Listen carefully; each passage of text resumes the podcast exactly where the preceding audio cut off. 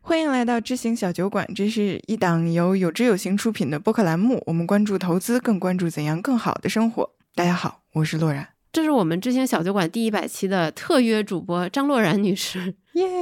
对，她是我们编辑部的第零零二号实习生，这周也是她在我们这里实习的最后一周。之前我们一直把她对吧当做一个秘密武器藏在 编辑部，然后终于可以在我们小酒馆这个登台亮相了。今天特别开心，邀请到我们编辑部全员出席，分别是我们大家都非常喜爱的雨白。大家好，我是雨白。大家的网上邻居一只羊。大家好，我是一只羊。对，这个就很展示你 INFP 的一面，网上邻居，还有我们远程的彤彤。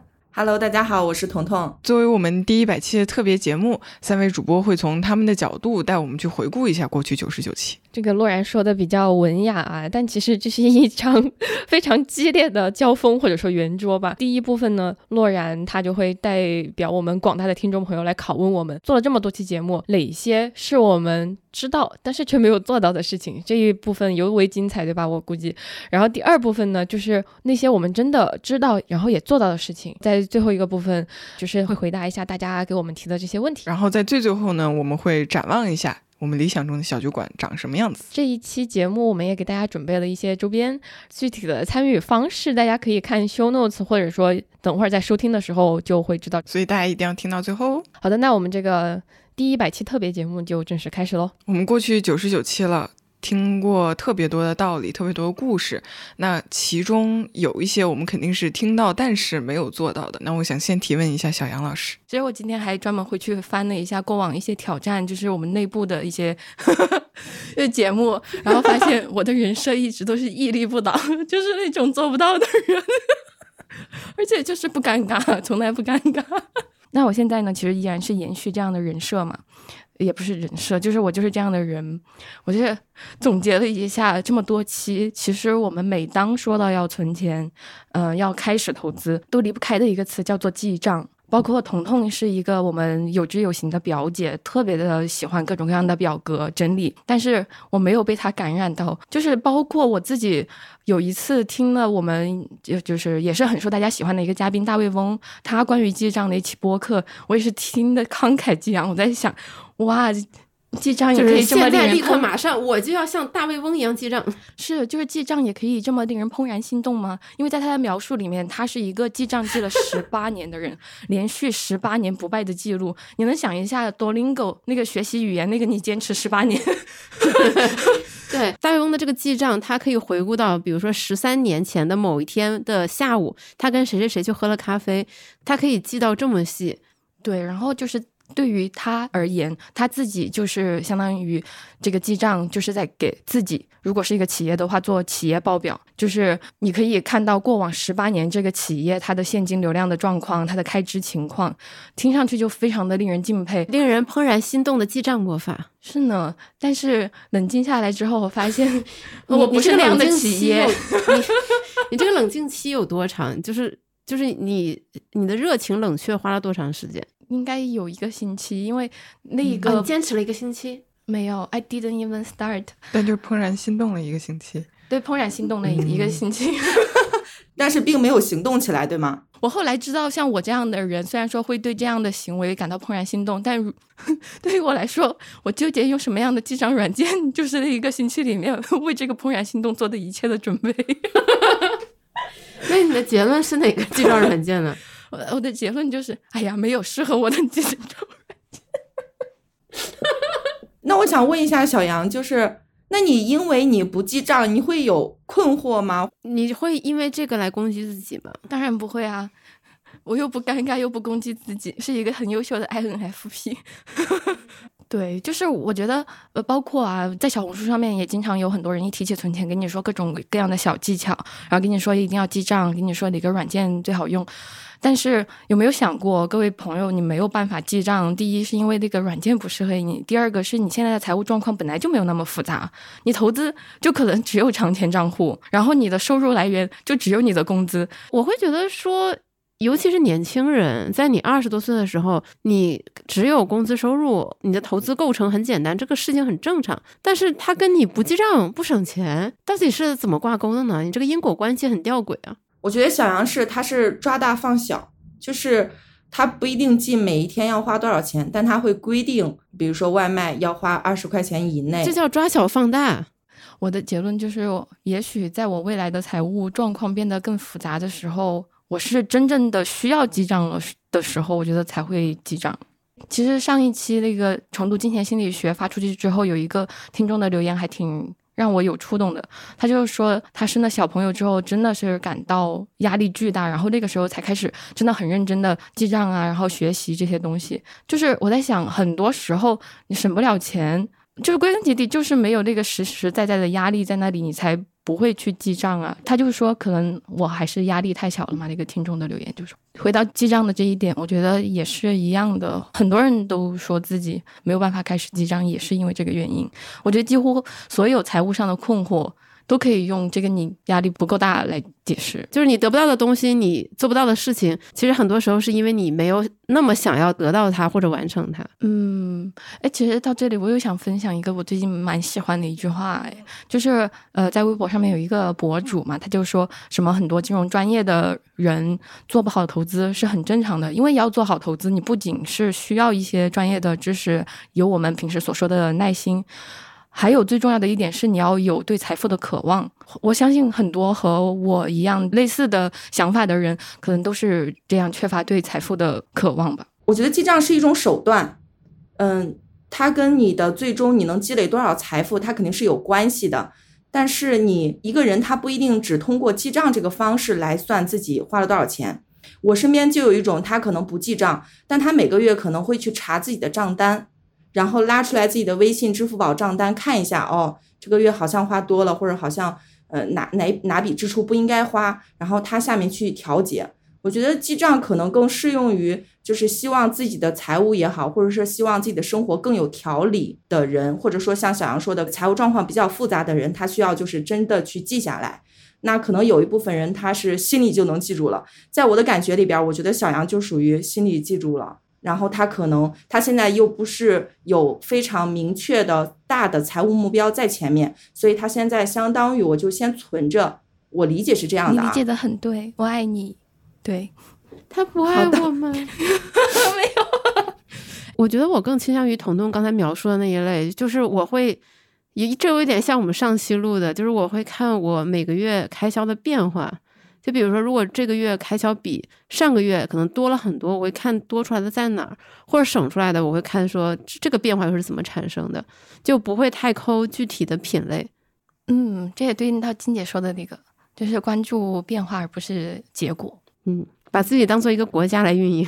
我就跟你们不一样，我就跟大卫翁老师差不多，我就是觉得这个过程就很快乐。所以我就很愿意记，就很有成就感，你知道吗？尤其是你一年以后，你看你一年的那个账单，清清楚楚、明明白白，很开心啊。我觉得很重要一点就是了解自己，正确的认识自己。如果你真的是一个记账对你来说很痛苦的人，不要强求自己，是吧，小杨？是的。那拷问完我，是不是也轮到下一位主播了呢？我觉得就是听到没做到的，主要是两个事情吧。我第一件事，我估计大家很难猜到。第一件事是我们录制餐饮行业的那一期，当时嘉宾给了一个建议，我觉得非常受用，而且我表示了强烈的赞同，就是不要点你没有去实体店考察过的餐厅的外卖。就这句话，我一直对吧？用网络俗语说，就是刻烟吸肺，牢牢记在心里。但是我我会发现，在真实的每天日常中。我偶尔还是会去点一些没有去实地考察过，且他在美团啊、饿了么上他也没有上传照片的那些餐厅。主要原因在于，就是那些我熟悉的餐厅，可能那天我就是不想吃了，我有点腻了，我想尝试，比如说某个新的菜系，或者是一个，比如说突然想要吃川菜了，然后再一看，哎，怎么这几家川菜都没有合适的图片？但是有一道菜我特别特别想吃，然后就是眼闭牙一咬说算了，点了。但是我后来又会觉得说这样特别知行不合一，然后又会陷入到这个自我谴责当中。如果你点外卖点的比较多的话，你经常会发现有一些店它就是专门的外卖店，比如说它是在某某大厦或者是某某就是那种共享餐厅的什么二楼啊、三楼啊，它有个专门的铺位。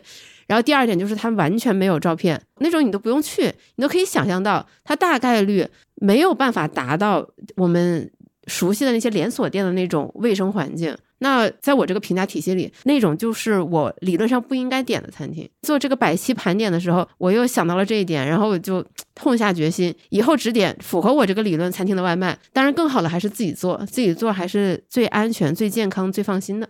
然后，然后，因为我最近一段时间都在减肥嘛，所以就是有几家是我点的比较多的，比如说沙县小吃，由于它不是很舍得放油，所以它的饭相当于减脂餐。然后还有一些，比如说那种蒸鸡啊、什么窑鸡啊，或者是什么翘脚牛肉啊，或者是一些。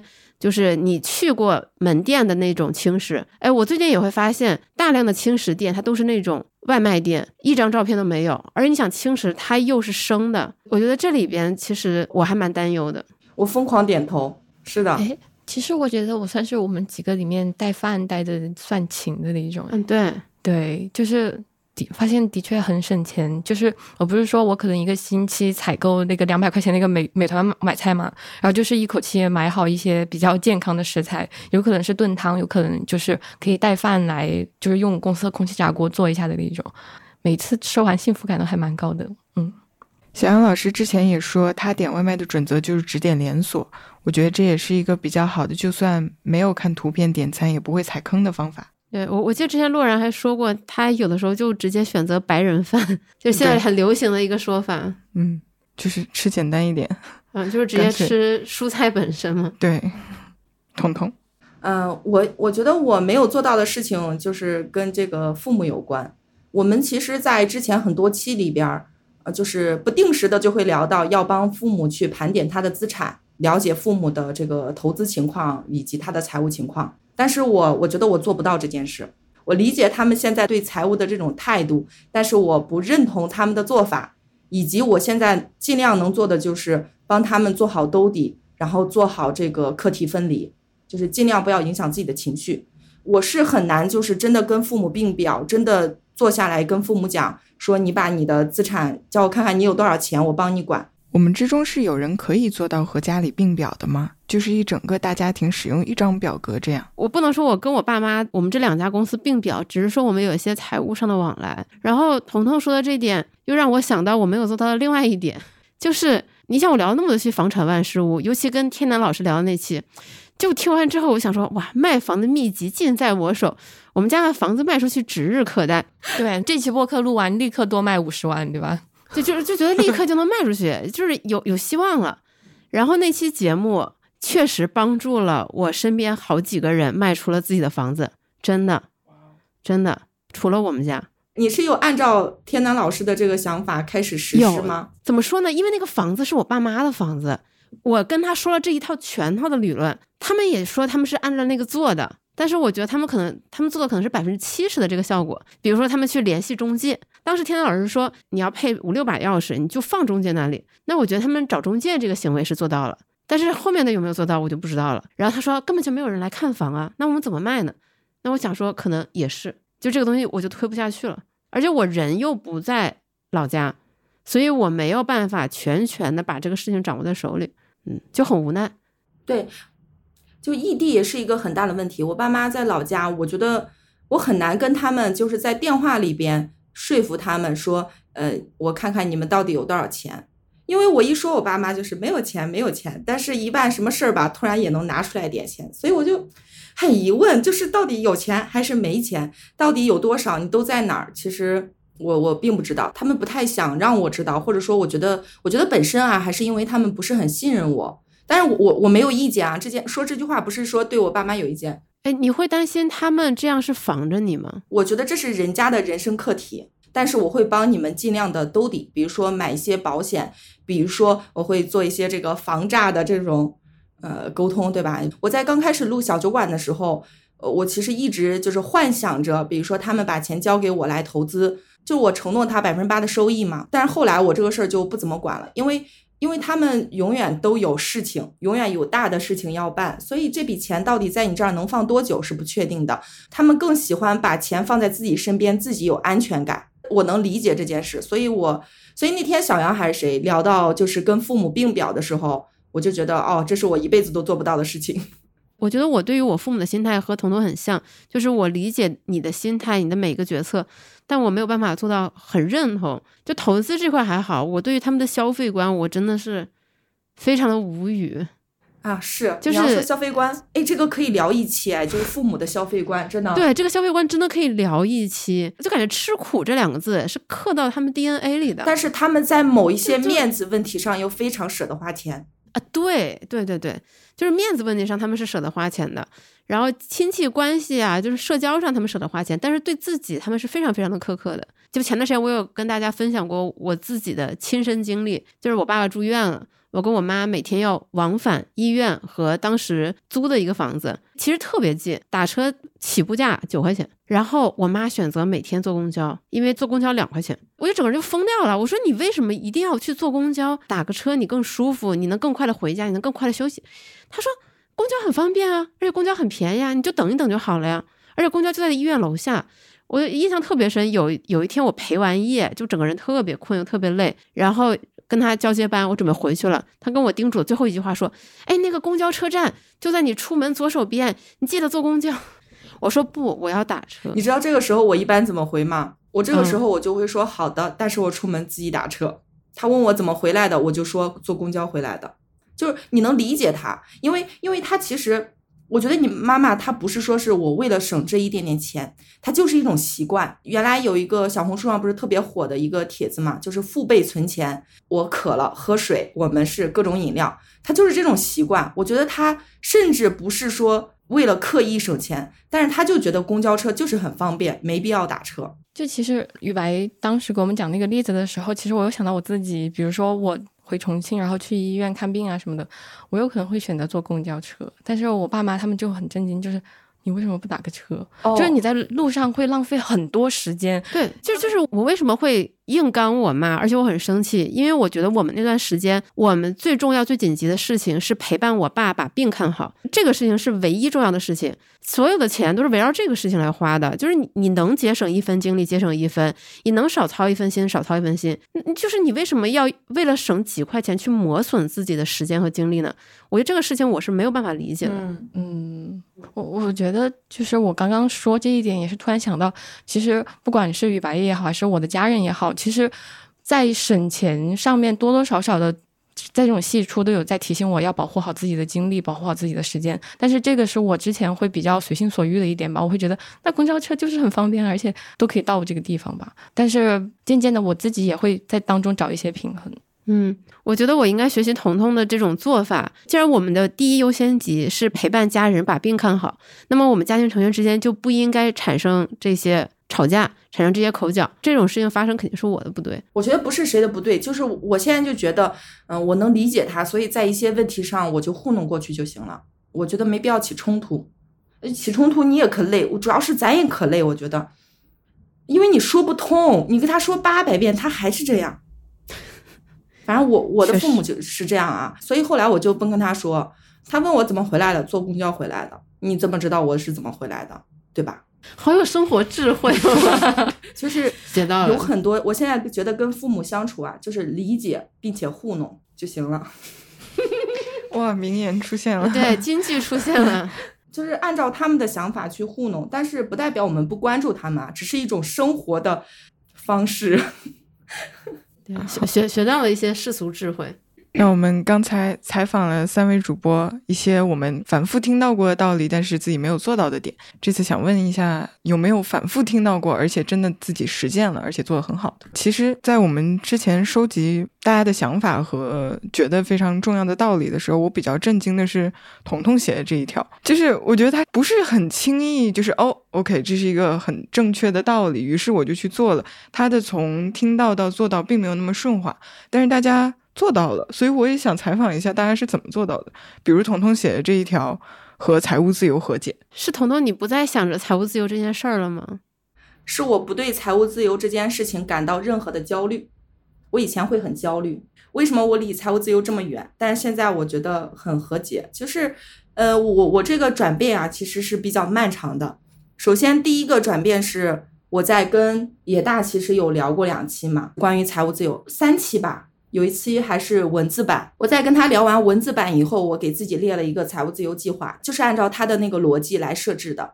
那个时候我就开始践行这件事情了。嗯，再后来的话是跟他录制了一期财务自由完成时，当时录完以后，我会觉得我 get 到最大的点就是自然，就是自由这件事，或者说呃自然生活这件事对我来说更重要。财，因为野大的一直的观念就是他认为财务不是那么重要的事情。但我当时其实是隐隐有一点启蒙，然后再然后好长的时间，然后再然后就是我和关哥聊的那一期储蓄险的时候，关哥讲了一句话，说个人财务管理就是不追求具体的资产数字，而是用各种产品组合为每一个人生选择做好规划。这句话让我叮的一声。就是我觉得哦，好像我悟出来了一件事情，好像我 get 到了这一点，不是追求财务自由，而是让你追求的是你每个阶段你在人生大事件的时候，你是不是有足够的能力去完成这件事。然后在那段时间，我就开始做了一个什么样的尝试呢？就是把我的钱分成了几个池子。呃，我有三个池子啊。第一个池子就是我的孩子的教育金，第二个是养老金，第三个的话就是一些没有具体目标，但是未来大概率会买房的一部分资金。那我就把它分开，并且每个月我去转多少钱。最后的这个阶段，就是我在跟雨白还有李普老师聊财富传承那一期，是一下让我觉得这件事情我务必提上日程，就是我一定要把我的池子里边的钱做好规划。也就是说，我在跟关哥聊完以后，我是每个池子我的规划是按照我现在的工资，然后每个池子能放多少钱。但是现在我开始考虑一件事情，就是把每个池子我到底需要多少钱这件事情算出来。比如说，我最近就在算孩子的教育金到底应该多少钱，我应该存多少钱能够满足我在这个阶段的需求。就是他让我逐步逐步的对财务自由这件事情。去魅了，它不再引起我的焦虑，然后我回归到财务管理这件事，它真正为我的人生服务的一个目标。那我这中间就是还 get 到一个点，就是工具，任何的工具都可以为你的财务目标去服务。你像保险是一种工具，投资也是一种工具。那保险里边的消费是一种工具，储蓄险也是一种工具。它存在肯定有它的道理。那它存在，它能不能为你的人生、为你的财务目标去服务，就是我现在比较重要的在考虑的问题。嗯，我觉得听下来，过去几年彤彤发生的一个变化是，就是财务自由对他来说不再是一个空洞的口号，他把它落实到人生中一件件具体的事情上，比如说孩子的教育，比如说未来如果要买房买车这些具体的事情，或者是一些未来够得着的目标，就这种对于美好生活的这样的一些向往和规划，它其实才能更好的驱动我们。而且我相信彤彤在规划算这个东西的过程中，应该也感受到了这种快乐和幸福。对对对，跟我存钱记账一样，它都是让我很快乐的事情。哎，其实我从来没有跟大家讲过的一件事情，是我从来没有觉得我跟财务自由这四个字有关系，从来没有想过说，就是我第一次听到这个词，包括知道野大之后，我就在想，人为什么要退休？一直工作不就好了？就是因为我我想我妈妈也是那样，就是永远在找事儿做的人，对吧？女企业家。对，然后我就没有把。就是这种，我说为什么要退休？为什么要想着财务自由？就是不断的找到自己想做的事情就好了。但是反而是去关注，呃，比如说也谈钱的公众号，平时聊的这些东西之后，我意识到说，他财务自由，就他只是一个。呃，大家熟悉了的一个词语，它底层就是在说你这辈子要怎么样好好的生活。你不管财不财务自由，你都得去探寻说你在你当前的财务状态下要怎么样过好自己的生活，怎么更安心嘛？它可以是财务自由，完全也可以是别的名字。嗯，我觉得这个可能就涉及到，其实很多时候中文的一些词语的表意它是比较模糊的，它有很大的解释空间，所以大家对于财务自由的理解都会不一样。包括我们说的一些长期投资、长期主义，以及一些很多以及价值投资，对，以以及很多跟投资理财相关的名词，它的意思都是相对比较模糊的。它可能需要你再给出非常非常多的字句来进行进一步的诠释和下定义。对，它真的就像彤彤说，它不是一个数字，它也不是说你把几笔钱分好，就是粗粗的分好，而是真的是根据你自己的情况去找到自己要实现怎么样的目标吧。嗯，就之前我跟小杨也有聊过嘛，国外有一个这种财经节目，我很喜欢。然后那个主持人就提出了一个名词，我觉得比财务自由更击中我，它叫 financial peace，就是财务平静，就是这个当金钱这个东西不再困扰你了，让你达到一种平静的状态，我觉得那个是一个更好的状态。哦，这个词很有意思哎。我觉得我听完三位主播分享自己对这个财务自由的理解的变化吧，我感觉从彤彤的角度来说，其实更多是。明白了自己现在需要做什么，然后知道自己在做这件事情的时候是能有充足准备的，同时它有一定的空间去进行变化。我觉得可能这个空间是诠释这个自由的吧。嗯，而且我觉得对比一下彤彤跟小杨的状态，我猜想啊不一定对。就比如说站在小杨此时此刻的今天，结婚也好，生子也好。这些东西看起来都有点远，包括你选择哪个城市定居，可能这些事情都会有点远。这个东西没有进入他的这个射程之内，所以他没有太真的去考虑这些事情。那对他来说，其实花钱这个东西就是一人吃饱全家不饿，父母对也处于这种养老蜜月期。但是对于彤彤来说，这些事情都是真实正在发生的。他结了婚，拥有了一个可爱的宝宝。就是这些事情是按部就班，它在它正在发生中，那他就有非常强的动力去规划这一切。就确实是所处的人生阶段不同，你面临的压力或者需求不同，所以你的状态也不一样。对，所以我觉得有一句话也说的特别好，也是我们之前播客里边讲到的，就是财务自由是一个动态的过程。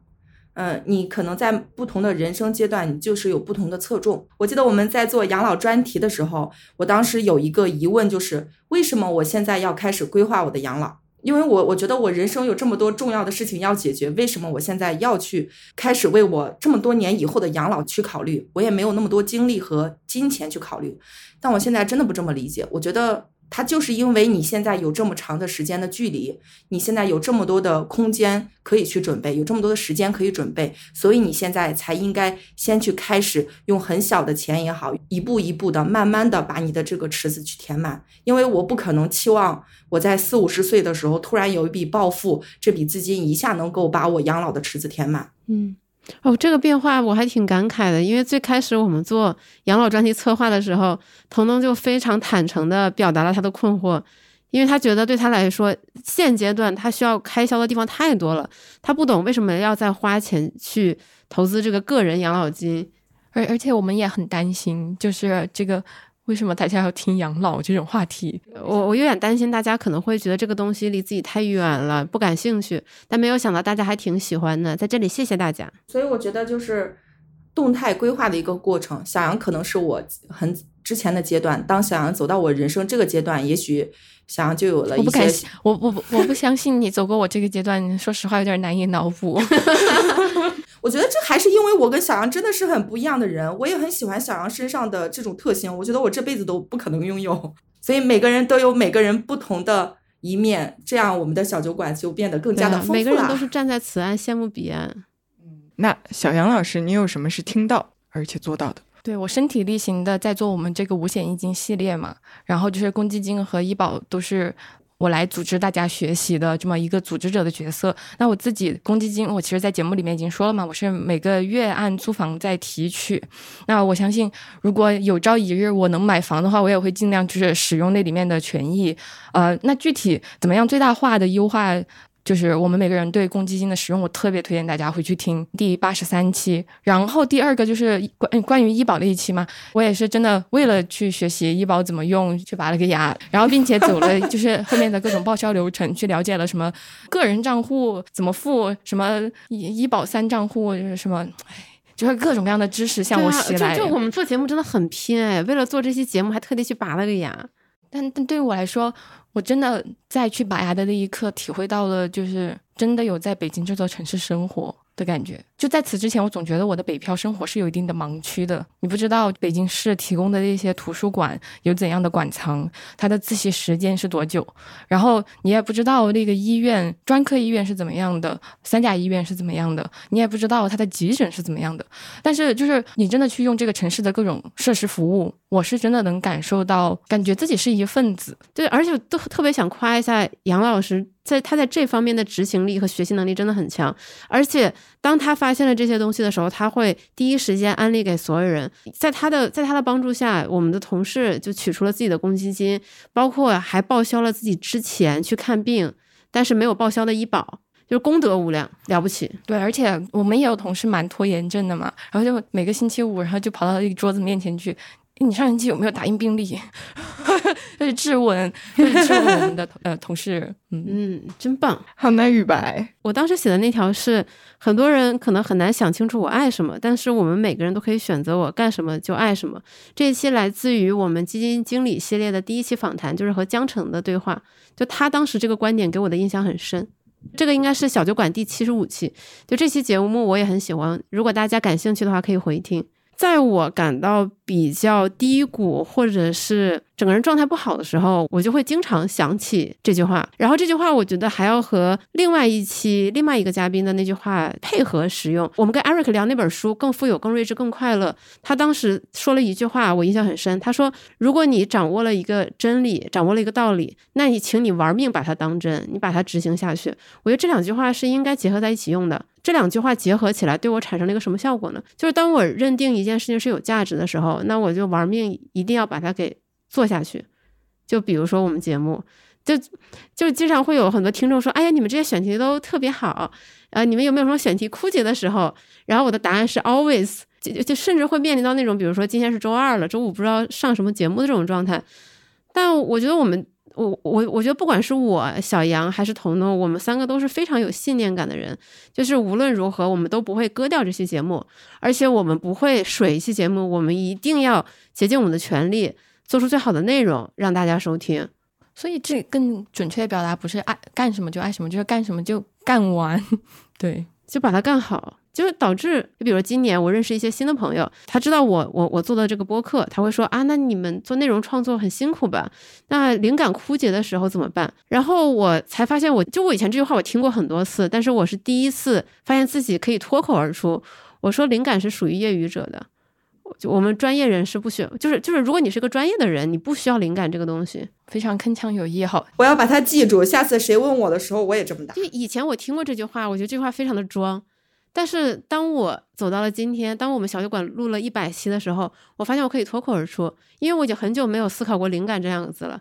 就我脑海中没有冒出过这两个字，我我的脑海中只有一个个具体的选题，一个个具体的嘉宾，一个个我想要完成的目标。说起来也挺不容易的呀。我们从第一期做到一百期用了多长时间？两年，两年半。而且我们查看了一下，我们是从第三十几期，也就是二零二二年的二月份才开始周更的，之前是双周更。对，就之前经历了非常多狼狈不堪的日子。嗯，对，最初我们是想周更，但是发现很难弄，所以变成了双更。个中的辛酸，大家可以去看我们这个第。这个一周年庆那一次有讲很多，对我觉得我刚才听了大家很多听到的道理，然后做到的事情，我觉得我作为一个嗯一开始是旁观者，然后慢慢进到我们小酒馆这个准备 工作，躬身入局，躬身入局之后，我觉得我感触最深，然后觉得我听到的这个道理，我可以，我也愿意去实行的一件事情，就是小杨老师写的这一句，就是世界是奖励运气的。哎，也是江城的名言。对，在编辑部工作的时候，我会觉得，就是大家总是觉得，嗯，我们只是即兴的去说很多东西，但是我可能站在一个旁观者，或者说站在一个还不太能够和大家平视的这么一个平台上，我会觉得，嗯，大家的积累还是远高于我的，所以我可能作为一个。刚刚进入职场，然后我的金钱和思考和社会经验积累还不足的时候，我觉得我最能做的一件事情就是认真听每一期小酒馆，然后认真去读每一期小酒馆所推荐的书，探索一些我们邀请到的嘉宾他们的经历是什么样的，从这个中间去尽量提高自己吧。我我觉得洛然真的是太谦虚了。江城的原话，如果我没记错，他是这么说的：这个世界是奖励运气的，所以我们不要受之有愧。对，所以我们不要受之有有愧，但是要也要努力让自己的努力配上自己的运气。对，就是因为因为洛然虽然是第一次出现在我们节目，但是他给我留下了非常深的印象，因为他第一次给有知有行投简历是两年前，那个时候他还在读大二，他就想暑假的时候来有知有行做点什么，但因为那个时候我们不招实习生嘛，然后我们就婉拒了他。当然是非常礼貌的婉拒他。然后那个时候应该还送了你一张知识。体系的大图，对，就是能回信，其实已经非常超出我的认知了。因为当时的招聘也明确说了，我们是要全职的人。对，然后两年后，也就是前几个月，我们又收到了陆然的来信，他就汇报了他过去几年自己的成长和一些思考，然后说他这个夏天暑假回国，然后有大概两三个月的时间，他就说不管多长时间，也不不管做什么，他也很想来有志有行，大家一起工作。然后我们又聊了好几个来回，然后就确定说大家在一起工作。而且就是我觉得洛然带给我很多惊喜，因为他他真太卷。洛洛然真带给我很多惊喜，他每天大概八点多到公司，然后我感觉晚上八点才走。然后的每天的口头禅是：你们有什么工作让我做？就是工作能让他减少焦虑。对，而且我也是第一次。感受到哇，就是有一个甚至还没有完全踏入职场的人，可以主动性这么强。对，就是这让我意识到，就是零零后优秀的人到底有多可怕。就是他谦卑，谦卑了。就是就是就是他们真的会有抓住一切机会去试错。当他对一个事情、对一个方向感兴趣的时候，他就会立刻落实，想要去尝试。然后，然后如果这这条路不通，那我就去试下一条路。首先很少内耗，其次就是坚决执行。我我觉得这点很厉害，我觉得很多九零后都做不到。OK，打出，没有想到吧？在这里，我我我准备的就是来夸你。就是我我给自己不叫辩解吧，我解释一下。我觉得就是大家刚才听我和有志有行认识到真正参与进来的过程，就是我觉得整个过程非常难得，我也特别珍惜能够在这的短短几周的时间。所以我觉得目前对于我来说比较。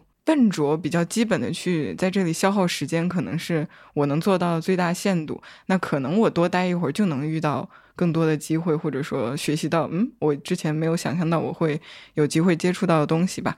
嗯，事实证明我也的确接触到了 各种各样的工作，然后也觉得嗯，成长特别多。对，呃，而而且我是洛然入职一两周之后才知道，原来他要成为我的学妹的。就还挺开心的，嗯，希望希望明年我们能有机会去我们俩的母校宣讲，或者就做做一个分享，就是 whatever 都应该还挺开心的。对，而且就是你你你身上体现出这种非常强的主体性，这就是让我觉得非常厉害，甚至感到惭愧。加油！加油，Keep up the good work，谢谢大家。就是回到我们刚刚聊的嘛，就是我之所以写江城的那一句名言，也是我们作为标题的那句话，是因为今年二月份的这个上海之行给我的震撼也特别的大。因为大家可能不知道，我分享一些幕后，就录江城的那一天，呃，雨白算是上午录的江城，下午录的沈帅波。然后你可以想象，就是连着中间还和一位基金经理聊了两个小时。的确，就是相当于三场会面嘛。然后你们听到的江城的那一期可能是一个多小时，但是实际上他们聊了将近三两三个小时吧，应该好像是对。然后整个大脑是非常集中的。但是我想说的是，我觉得雨白已经够累了吧？比如说聊了两个基金经理，然后你还赶往下一场，好像饭都没有吃。结果到了沈帅波的那个工作室，发现他整个人都累瘫了，就是他 相当于是拍了一整天视频，都已经累瘫了。之后他在那里坐着歇会儿，他就说：“哎，歇会儿啊，我们一会儿接着录播课。”我就在想，他都已经累成那个样子了，还能录播课吗？然后没想到的是，后面还是聊了三个小时左右，也是非常好的一期，包括很多朋友们的反馈也特别的好。就是这两个人，他们本身在节目里面说的那些金句，我就觉得不再赘述了。但是他们给我总体的感受就是，这个世界的确是奖励运气的。他们两个无疑都是运气非常好的人，而且是在上海这样一个竞争激烈的城市，都已经做到他们各自的领域比较 top 的水平。但是他们还这么努力，就是他真的有在很努力的让自己的运气能够配得起自己。我觉得这个对于我来说冲击太大了。你。就是你听再多的那种什么背后的艰辛，一个什么，呃，人的成名史也好，你真的不足以就描述我当时感受到的那个冲击的百分之一。就他们的那个努力，就让我觉得，就该人家发财好吗？就是我发现，就是人家成功是有原因的，他目标太明确了，或者是说他就是因为这么努力，他沉没成本足够高，所以他目标才那么的明确。就是这这两面是相辅相成的。而且我越来越觉得这个世界上聪明的人很多，但是真正努力的人很少。我觉得努力可能也是一种天赋，但是那个努力又不是什么每天我坚持五点钟起来，我要看几百页书的那种。我觉得那个算假动作，而是你真的有一个想实现的目标的时候的那种努力才算数。对，因为你要想，你你如果希望你的这些努力受到他人的认可，那你一定要让你这个你产出这个东西，别人能感知得到。它可能是虚拟的，它可能是实体的，但是你要创造出来。如果你只是比如说看书，你只是早起，你只是学个什么，那其那那那还是在输入。就是那那个努力，它不足以让外界评价你是一个很很好的人，认可你的东西，然后同时因为因为他认可你的东西，购买你的东西，然后付给你金钱，这个闭环是不会发生的。当然，我觉得其实这两个人还不算我见过的最努力的人，我觉得我见过最努力的人还是罗振宇。就是希望接下来有有机会请罗老师来录一期，期待期待。就是前面小杨老师 Q 到了沈帅波那期嘛，就是那一期里面有一句话也被我写了进来，就是当时我觉得只是好笑。但是后来我发现这个东西真理 太真理太有道理了。他的原话是这么说的：“他说你所拥有的财富只有一半算你自己的，剩下一半总会因为各种原因从你身上溜走。”就是这个道理，咱也不能说有没有做到。但是当我后来再去看很多，不管是发生在自己身上的事情，还是发生在其他人身上的，比如说意外之财啊，或者意外支出，然后越来越觉得这句话非常有道理。就是你会发现，你的钱它总是会以一些很奇怪的方式流走，你的生活中总是充满意外。比如说，我觉得最开始我们做三千块生存挑战的时候，本来我是差点就要完成的。结果我因为家人生病，然后我当时就去了趟外地，来回的高铁票就让我超支了。你的生活中充满意外，就是你的钱总是会不知不觉流走的。如果你认同这句道理，当你赚了钱，你就想说哦，可能这只有一半是我的，剩下一半他可能就会以各种方式溜走。那你对于财富也不会那么焦虑了。那同理，这句话又可以引申到我们投资。那在投资上也是一样的。投资这么多期录下来，我觉得投资最重要的目的是帮你守住你的财富，尽可能守住你的财富。比如你赚了一百块钱，投资的主要目的不是帮你把这一百块钱变成两百块钱，而是保证你这一百块钱不要因为奇奇怪怪的事情花掉或者是没掉。因为不然的话，假设你你有的不是一一百块钱，你可能是十万、一百万，那可能就会有各种人来问你借钱。那也有可能就会有各种人来向你兜售各种各样的奇奇怪怪的理财产品，然后你听了说不错，然后你投进去，然后爆雷，这种事情都是很有可能发生的。那么一个正确的投资方式，其实就是帮你更好的守住这笔财富，而不是说帮你把这一百块变两百块，或者是一百万变两百万啊。这当然是我个人的观点。嗯，对，就是宇白刚刚聊到的另一个，就是什么奇奇怪怪的理财产品，我觉得经常。包括我们节目之前也讲过，就是帮父母防骗嘛，也讲过一些我们听来很匪夷所思的那些案例。但是实际上，你仔细去带入那个人的角色，你会觉得他做这样的决定是非常合理的。比如说，一个老人，他就是身边他没有子女陪着他，他就是很容易相信就是对他好的人啊。那第二个就是一个人，他假如说手上有个一百万，但是这个一百万可能只占他家庭财富的百分之一。他这个时候听到有人介绍说某某理财，它的年化收益是百分之十，然后你要持有七年，你也不会觉得这是一个很离谱的收益的目标吧？对，如果他是一个亲朋好友推荐的，你就更特别是熟人推荐，你会觉得啊，那他好像很懂，他好像之前也赚过钱，而且某个听上去好像很正规的机构做的，然后创始人又是什么名头很大的，你很自然而然的就买进去了。嗯，但是还有一种很常见的状况是，很多有钱人都买了。嗯，对。对，就是很多你身边认识的有身份的人都买了，你就会觉得跟着他们买很放心、很靠谱。我不买，还反而显得我这个人怎么怎么样了？就这都是非常正常的心理状态。就像我们在重读今天心理学那期讲的，就是人性三定律嘛，就是每个人都是追求利益最大化的。每个人智商正常的话，他都是理智的下判断的。另外，就是他做出的所有决策，都是他已有信息中最好的决策。刚刚宇白跟我们分享一个他关于财富的一个认知到的道理，然后让我想起来了另外一条我感触很深的一句话吧，就是我们在重读金钱心理学的时候，小杨老师说的：“没有人想慢慢变富。”还有下半句。因为这可太难熬了。对，就是没有人想要慢慢变富。我记得是我才到有志有行的时候，我当时是负责那个每日文章精选嘛，好像有一个人的文章就叫这个什么“没有人想慢慢变富”，然后后面巴拉巴拉讲了一堆，然后那那个时候我觉得，嗯，说的很对，但是这个文章没有告诉我的，以及很多提倡慢慢变富的人没有告诉我的是，这个过程真的非常的难熬。嗯，然后所以我才会就是自己真的亲身经历了整个过程之后，呃，留下了一一个通过这一百期，我觉得最重要的一个道理就是慢慢变富就是一个非常难熬的过程。它虽然听上去很可爱，刚开始投资以为长期投资是三年，现在五年算什么？刚开始投资的时候，觉得投资会让我暴富，现在就觉得盘也不用看，就是投资不能解决所有的问题，它只是我生活中非常小的一部分。我觉得对慢慢变富，我特别有感触的就是这一点，它的投资周期真的要比我想象的长很多很多。如果你想追求的是，比如说，呃，翻一番、翻两番、翻三番。可能运气会奖励你这些收益，但它本质上还是有一些投机，甚至是赌博，它是有这些成分在的。而且，而且我觉得这种方式也不是不行，只是你要明白你冒的风险，以及你愿意承担。如果运气没有站在你这边，它所带来的后果。我觉我觉得任何判断和行动，只要你充分认清了它能产生的后果，以及每一种后果产生的概率，那它都那它都没有问题，只要你能承受就可以。确实，在生活当中看到了非常多风险偏好特别高的人嘛。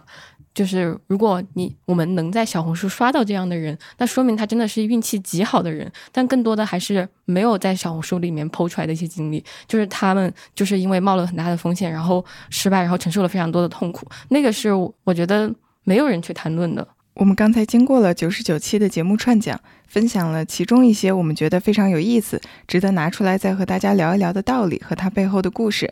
所以在这里也邀请大家在评论区里面安利自己喜爱的小酒馆过往的节目和自己喜欢的嘉宾。希望大家回复的格式是这期节目的名字、链接以及推荐的理由。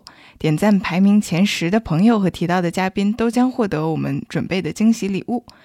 下一个环节是我向主播提问，我们刚好也是有知有行三周年，所以收集到了特别多大家专门对于小酒馆提出来的一些问题，我们挑选了其中一些非常有代表性的，也在这里帮助大家向主播来提问。首先第一个就是这一切是怎么开始的？大家还记得我们在录第一期的时候难题是什么吗？首先，小酒馆最开始是一个有知有行 A P P 上的文字专栏，然后在二零二一年初，我们把它变成了一个音频栏目，变成了一个播客。那它是怎么开始的呢？我觉得主要是来源于我的嘴炮，就是我跟大家说，哎，我们这个东西可以做个播客啊。你想，就是大家听起来很轻松，不需要看长文，然后它的信息含量又比较大，然后说着说着，大家就以为我是认真的，然后这个东西就提上了日程。然后当时我就在想说，这个。呃，录播课是可以录，但是没有嘉宾啊。当时潘子就入职了有志有行，然后潘子在省钱这件事情上又有特别多的心得和经验。他本来就是一个表达能力非常好，给人感觉也非常有激情、有亲和力的一个博主。我说那我们就可以录一期。然后他很快就回了他深圳的家，于是我们俩是远程录的。而且我印象最深的是，当时我以为录完剪辑很容易，我就想说那我就自己剪。因为我问了我身边的朋友，他说他剪一期节目一开始是四个小时，后来两个小时就能剪好。那我想说，我八个小时怎么着也剪好了，然后我把自己关在了小黑屋，关了一天，然后我就出来说不行，救命，我剪不好，能不能有谁来救救我？小酒馆的第一期就是在这么人仰马翻的情况下上马的，而且后面的话，由于我们缺乏合适的环境和设备，我们当时四个人一起录，就是我们四个人必须肉身置身于我们 公司四个空间，然后当时导致我们的一个主播要躲到一个仓库里边录。可能是因为回音大或者怎么样，然后收音效果很差。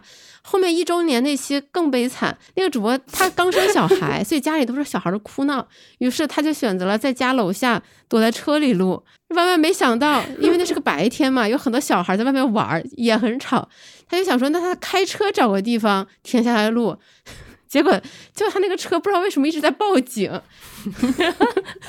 对，然后那路上心态炸了，然后我们就听到他那个警报一直在响，然后他就在抓狂，然后突然一下一切戛然而止，因为他的手机没电了。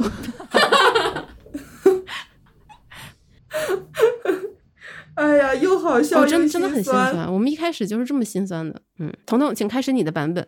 我只想说，就是。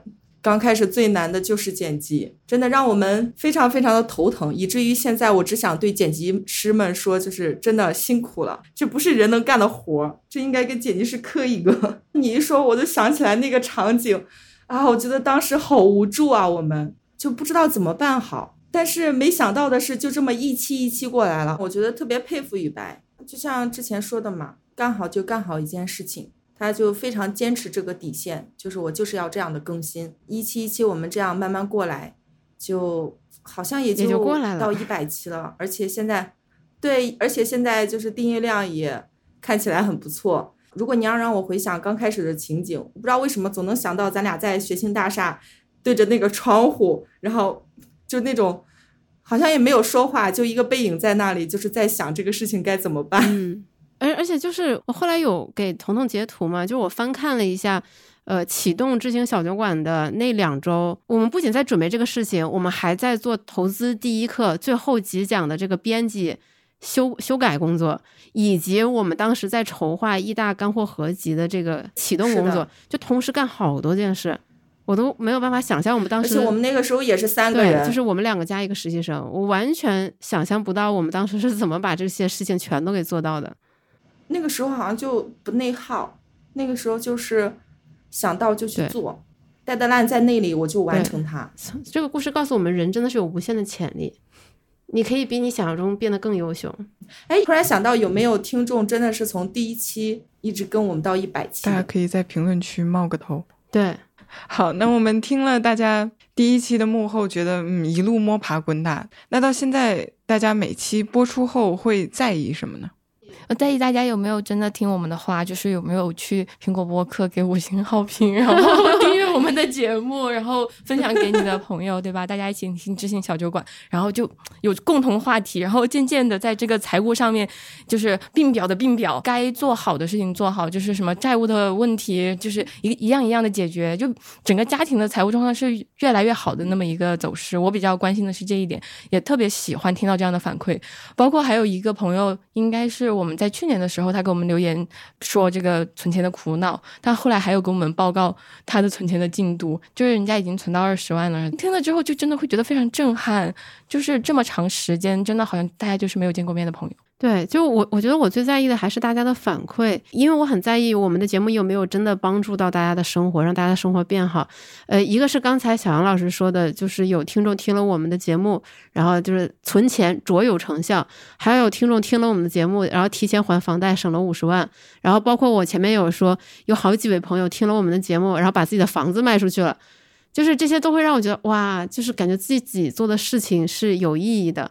而而且，其实我我内心一直都会有一个非常巨大的担忧，就是我在在在想说，这个互联网信息这么多，我们何德何能得到大家的关注，以及让大家愿意每周或者是每两三周花四十五十分钟的时间来听我们的节目？我真的希望我们的内容能对得起大家的时间，能够帮助大家把生活过好。但彤彤刚才有就是每次播出后会在意的事情吗？啊，我我可以还原一下我播出以后的心情。首先，当天晚上八点发出，然后就开始疯狂的刷评论区，怎么还没有人留言？第一个留言好评，嗯，开心。第一个留言差评，怎么回事？让我让我开始 看一看。然后当天晚上开始看，哎，有没有上最热榜？然后第二天就开始看有没有上这个 编辑推荐，对吧？我就是比较现实的这一种。基本上我在周五晚上如果推送以后，我。接下来的两三个小时，以及第二天、第三天，我都要过十分钟就要进一趟小宇宙，就是要看一看有没有评论，有哪些能回答的。嗯，我觉得如果你要问我这几个中间最在意的，我觉得最在意的是评论有没有差评，有没有错误，以及。真的有帮助。对，对我觉得最在意的还是我们有没有事实性的错误，就是这个东西，我觉得我也会非常非常的在意。然后到了传统环节，杨老师，你要不要展开谈谈你怎么面对恶评？我相信我们很多听众都是在这个小宇宙听嘛，所以那边的反馈可能还比较友善友好。有一次呢，就是为了做我们这个节目的 PPT，我不小心打开了苹果播客的评论，然后我被吓到了，我 我才知道这个世界上有这么多人讨厌我，就是就是那种。都已经不叫讨厌，叫做害怕。他们的原文就是他说：“之前小酒馆的节目非常的好，但是能不能把那个某某主持人换掉？我有点害怕听到他的声音，我就觉得自己像鬼一样，又把又把别人吓到。就是可能他会先预设他听过的播客都是一些训练有素，然后。”呃，发音也特别的纯正，然后说话也不结巴，但是我就很明显没有匹配上那样的预期嘛，他可能听的就会比较难受，然后他给出的反馈就会比较伤人，就是就当下会很受刺激，就是会想说自己是不是真的不适合干这个，然后，所以我刚刚其实前面有好像问于白，就是怎么真的就。干什么就爱什么，从来就没有质疑过嘛。就是我经常会质疑啊，就是我干什么，就是比如说干播客，看到这些恶评之后，就会想说，哎呀，我是不是不适合干这个呀？然后就自我怀疑。你会哭吗？会啊啊！听到这里的朋友还不去苹果播客给杨老师冲一波好评啊？于心何忍？我我在最开始做小酒馆的时候，我也质疑我自己啊。包括我觉得我应该是直到前几个月，我还在纠结，就是我觉得我声音不好听这个事情。啊！你还觉得你声音不好听？我我我，每个人为什么对自己的评价都这么低？我我之前就一直觉得我声音不好听啊，因为我觉得之前我们的主播楼楼的声音是非常非常好听的，就听他的声音，他是又温柔又有磁性，然后又很清亮，就那个声音是让我很羡慕的。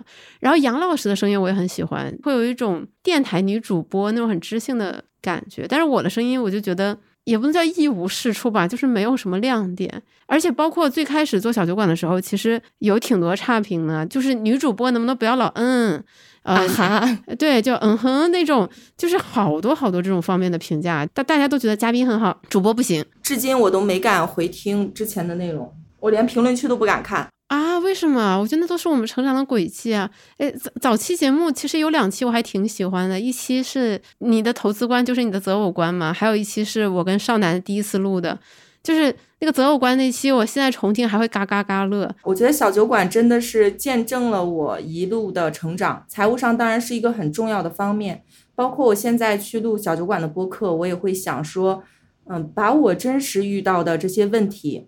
因为我遇到的问题一定是很多听众也会遇到的问题，那我希望把这些问题找到合适的嘉宾，把他们的一些观点通过我们去分享出去。我觉得在这个过程中自己也收获很多，但是确实啊，就是也会遇到一些有恶评的情况嘛。啊，但我现在心态还挺好的，因为我有时候发现他可能刚开始是非常激烈的一个回复，但当我真的很认真对待他的评论，并且讲出我的理由的时候，很多人能够。听得进去，以及能够进入到一个比较理性、比较正常的一种讨论氛围。因为很多时候，大家在网上留言，他可能是它是一种条件反射式的留言。比如他听到一个东西，他很不喜欢或者很讨厌，那一刻的情绪让他打下了一段话。但如果现实生活中我们面对面交流，他可能不会那样表达，他可能只是想说：“哎，这段你表达的不够好，或者你这段。”可能你的音调有点尖什么的，他听起来不太舒服，可能是后期没做好。他想表达是这个意思，但是因为他可能生活很忙碌，然后他匆匆打字，就是说这个主播说话我不爱听，就变成这样一句话。我觉得大部分人都是温和和友善的。对，我觉得我们的听众对我们还是真的对，真的谢谢大家，真的非常感谢。对，非常谢谢大家的反馈。而且我发现，就是我去看待，比如说别人说什么早期的时候经常嗯哼啊哈的时候，我会觉得，嗯，这个算什么？这个完全可以改掉啊，就是改起来多简单，就是一个很客观的存在。但是当那个比如说别人说我的时候，我就没办法保持客观，我就会觉得怎么办？我就是没有办法改改掉啊。那那我是不是就是不行？就是那个可能是陷入情情绪之后会去。想的方向，但是冷静了之后，就是这是我的工作，就是就要去把它做好。嗯，刚才听完，我能想到有一本书叫《蛤蟆先生去看心理医生》，它里面有一句话，大概的意思就是每个人都是自己最严厉的批判者，外界可能有各种各样的声音，但是都比不过我们自己对于自己的批判吧。所以我觉得，从一个半听众半躬身入局的人的角度来说，我觉得真的去了解小酒馆，然后知知道他背后每个人都付出了什么，然后想带给大家什么的人，我觉得是愿意和大家一起成长的，也真的和大家一起成长了。我觉得时间就能给我们答案吧。好，嗯，讲的真好。然后是最后一个，大家想向主播提问的问题就是。现在小酒馆到这一期是一百期了，大家还有什么特别想聊的话题？但是还没有聊。我觉得首先就是把我们的投资 A B C 上线，这个很重要。我们现在已经录了七期了吧？但是因为陈博士一直在全球到处飞，所以我们的录制时间不是很稳定，导致这个上线日期我们还没有提上日程。就我我希望能在我就立个 flag 吧，八月内把这个东西上线了。好的，这里这里要多说一句，就是如果八月份这个投资 A B C 没上线的话，我们到时候直播与白报 C F A。啊，对，这这也是这也是我录了九十九期小酒馆听到但没做到的道理，就是已经不止一个嘉宾在给我安利 C F A 了，然后我每次都说嗯我要考一个，但我一直还没有下手，因为实在是太贵了。没关系，这就是你的契机。对，就是我没有鼓足勇气。然后第二第二个我想做的系列，是我今年以来，尤其是见了非常多潜在嘉宾之后，我脑海里一直在想的两两个话题，一个是现在到底是谁在赚钱？另一个是那些特别会赚钱的人，他的思维模式和我们到底有什么不一样？我特别想把这两个当做系列展开，因为我就跟很多人聊过之后，我发现那些很擅长赚钱的人，他们从小跟我们的想法和做法都不一样，特别开脑洞，而且我觉得特别值得分享给我们的听众们。就是你说要做什么话题或者系列，我脑子里面没有非常清晰的。图景，但是我就是想对谈或者想了解的人，一定是我现在还不认识的那些人。我觉得现在小酒馆的这些嘉宾嘛，我觉得好像我们通过这一年的探索，认识了之前没有想过会认识的。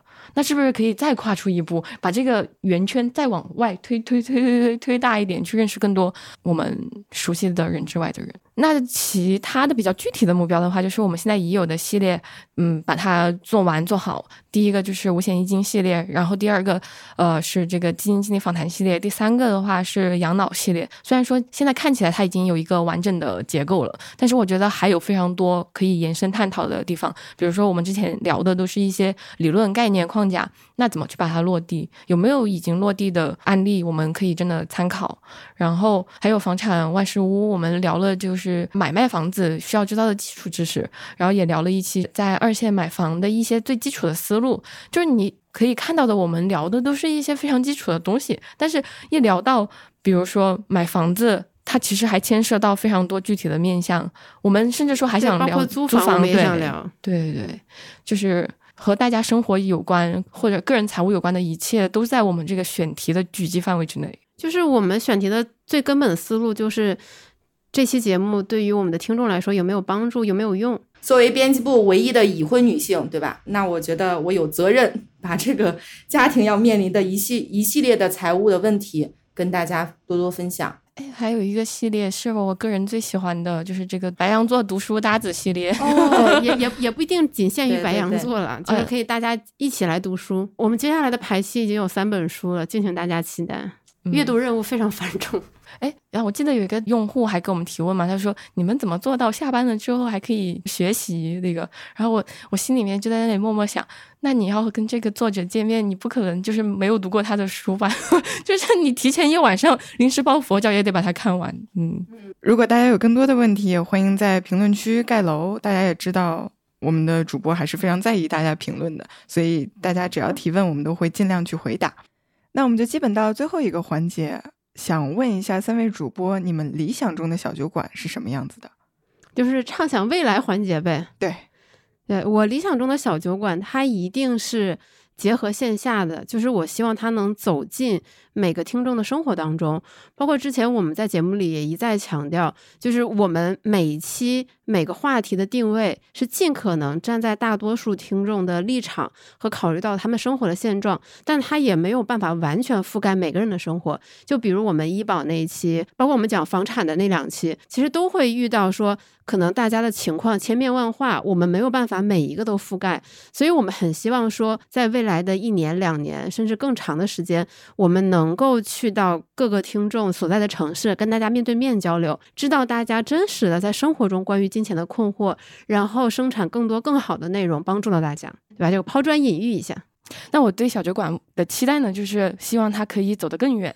因为其实像我们过往做很多节目，也是参考了，比如说像是美国的一些博主，就是他们的看法。因为毕竟像是财富管理这个行业，或者说个人理财这个 赛道，或者是说这个门类也好，呃，国外它其实开始这个探索比我们中国会更早一些。毕竟别人的资本市场也发展的要更早一些。一言以蔽之，就是师夷长技以自强。所以说，我们也想有朝一日。我们也可以直接和他们对话嘛，然后彼此交流一下，就是我们的这种差异，大家都互相学习，在交流当中就碰到碰撞出一些新的火花，比如。现在的一个计划，一个梦想，对吧？就是把我们最喜欢的作者摩根·豪泽给请到小酒馆来，我们来对谈一下。还有包括 Nick Majuli，然后还有就是我们非常欣赏的一些，像是彭博啊，然后像是《纽约时报》的这些作者，我们一直读他们的文字。但是如果有朝一日我们能让我们的听众能在小酒馆这个平台上面听到他们的声音，我觉得也会是一个不错的尝试。包括我们陈博士也是。